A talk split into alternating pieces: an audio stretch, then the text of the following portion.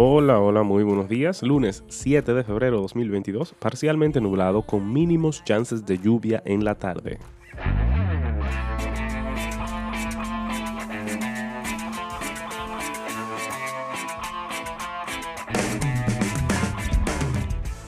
Moscú y Londres están discutiendo una posible visita de la ministra de Relaciones Exteriores de Gran Bretaña, Liz Truss, a Rusia el 10 de febrero, dijo hace unas horas el Ministerio de Relaciones Exteriores en medio de esfuerzos diplomáticos para resolver la crisis en torno a Ucrania.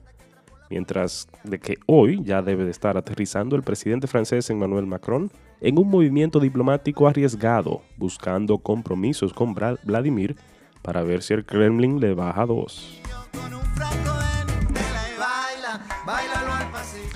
Durante el primer mes del 2022 llegaron al país 530.956 no residentes, 129% encima del año anterior, de los cuales el 82% fue de origen extranjero, reafirmando que República Dominicana sigue liderando la de llegada de turistas en el Caribe.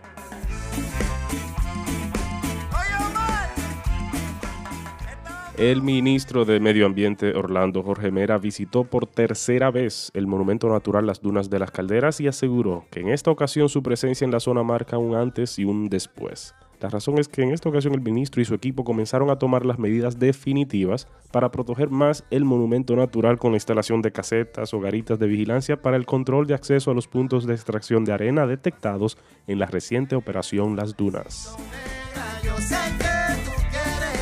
El, presidente Luis Abinader dijo que las autoridades pasadas nunca pagaron el barril de petróleo por encima de los 50 dólares porque tuvieron a Petrocaribe hasta el 2015 y que por eso el precio de los combustibles era menos caro.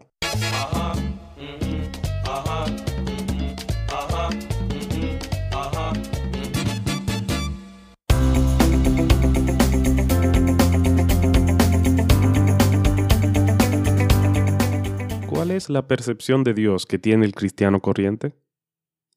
No sé cuál es la percepción de Dios que tiene la mayoría en el mundo cristiano.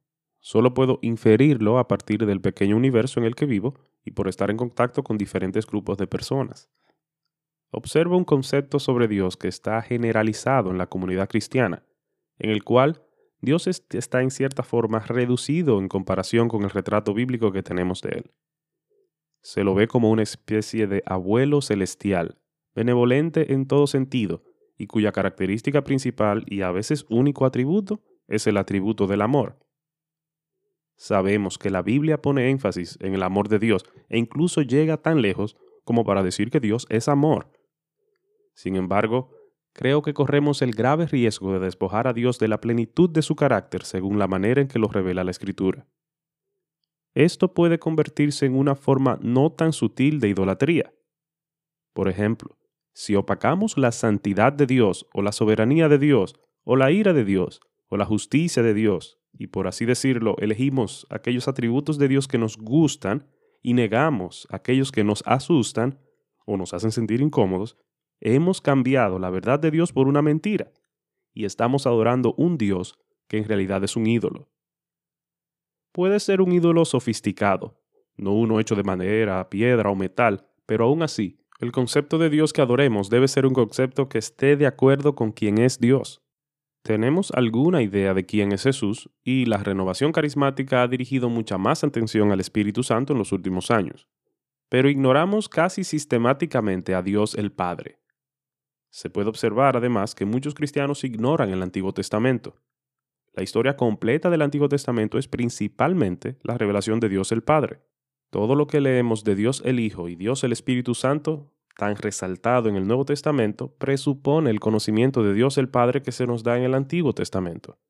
Creo que es una prioridad para la comunidad cristiana desarrollar una comprensión más elevada del carácter de Dios. Salmo 2, 5 al 12.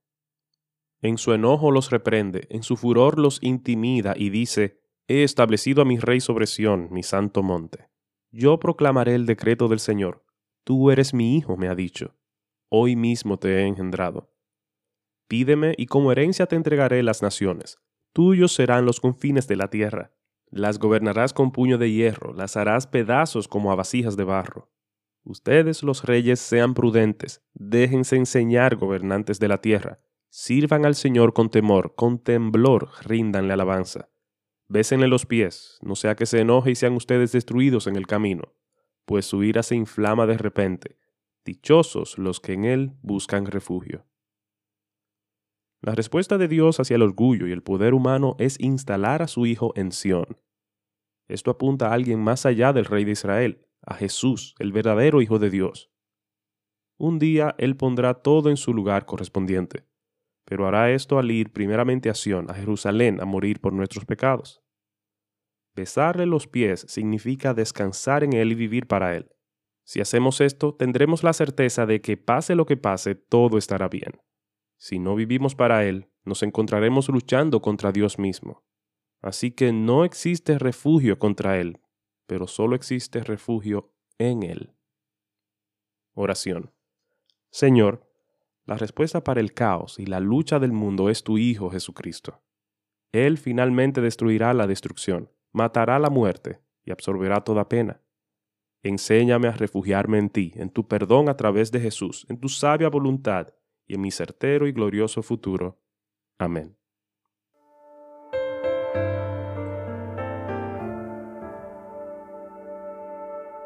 Y podría contar de ti cien mil historias y jamás te haría justicia. No. Y podría guardar por años tu memoria y proclamar tu gran noticia. Y aún haciendo lo que debo, sigo aún debiendo todo a tu clemencia. Tu paciencia es más de lo que pueda imaginar, ni en mil años te podría pagar. Y por más que aprenda, no logro comprender la esencia de tu indescifrable amor cada día me devuelve al mismo rojo amanecer, cada mañana es volver a nacer en la cruz, donde primero vi la luz y las manchas de mi alma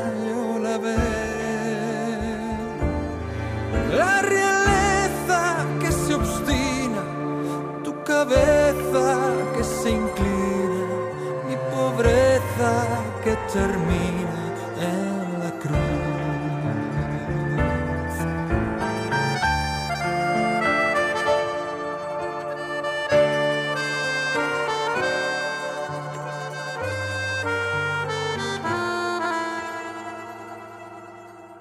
He gozado los deleites de la vida y he surcado el mar abierto y he mirado el cielo azul flotando sobre el amarillo del desierto. Y me sigo enamorando cada día de la luz de la mañana. Y aún así despierto siempre en el mismo lugar,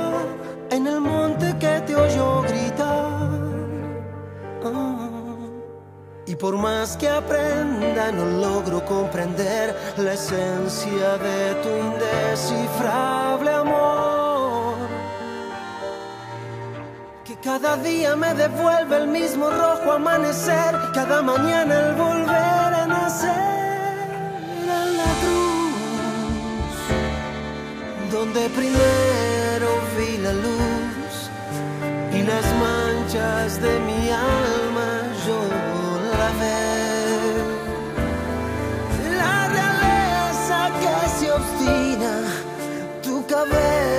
que se inclina, mi pobreza que termina en la cruz. Y habrá una réplica para la Sixtina y pintará otro Velázquez las meninas y volverán las oscuras golondrinas pero nada igual a lo que un día se logró en la cruz, donde primero las manchas de mi alma yo la ve. Es mi brasa y es mi hoguera, es mi casa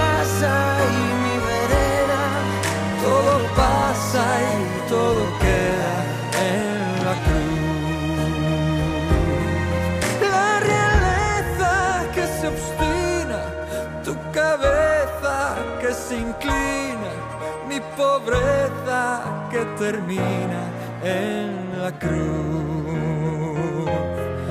Es mi brasa y es mi hoguera, Es mi casa y mi vereda.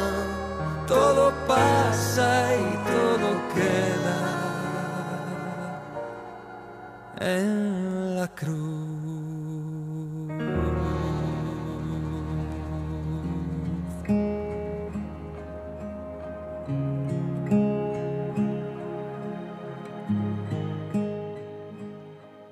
Dios de nuestros padres, te glorificamos.